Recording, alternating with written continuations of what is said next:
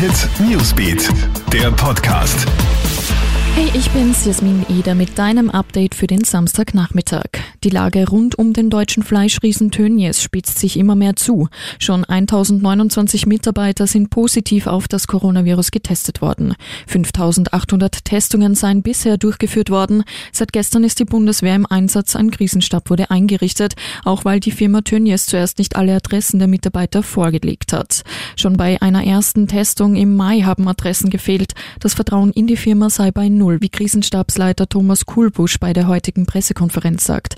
Mittlerweile habe man alle Adressen bekommen und die Testungen durchführen können. Jetzt wird zudem ermittelt, ob im Betrieb Menschen illegal gearbeitet haben.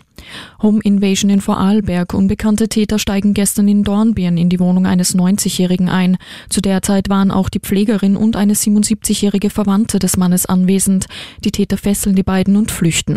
Verletzt wurde bei dem Überfall zum Glück niemand. Klar ist aber noch nicht, was die Täter erbeutet haben. Die Fahndung wurde bereits aufs Ausland ausgedehnt. Es soll sich um drei männliche Täter handeln. Die Ermittlungen laufen auf Hochtouren. Drei neue Reisewarnungen gibt das Außenministerium jetzt bekannt, und zwar für die Länder Ägypten, Bangladesch und Chile. Für alle drei Länder wird der Reisehinweis von der bisherigen Sicherheitsstufe 4 auf Stufe 6 erhöht. Grund ist die Ausbreitung des Coronavirus. In den drei Ländern sind die Infektionszahlen enorm gestiegen. Alle Infos und Updates gibt's für dich auch stündlich im Kronehit Newsbeat oder online bei uns auf kronehit.at. Kronehit Newsbeat, der Podcast.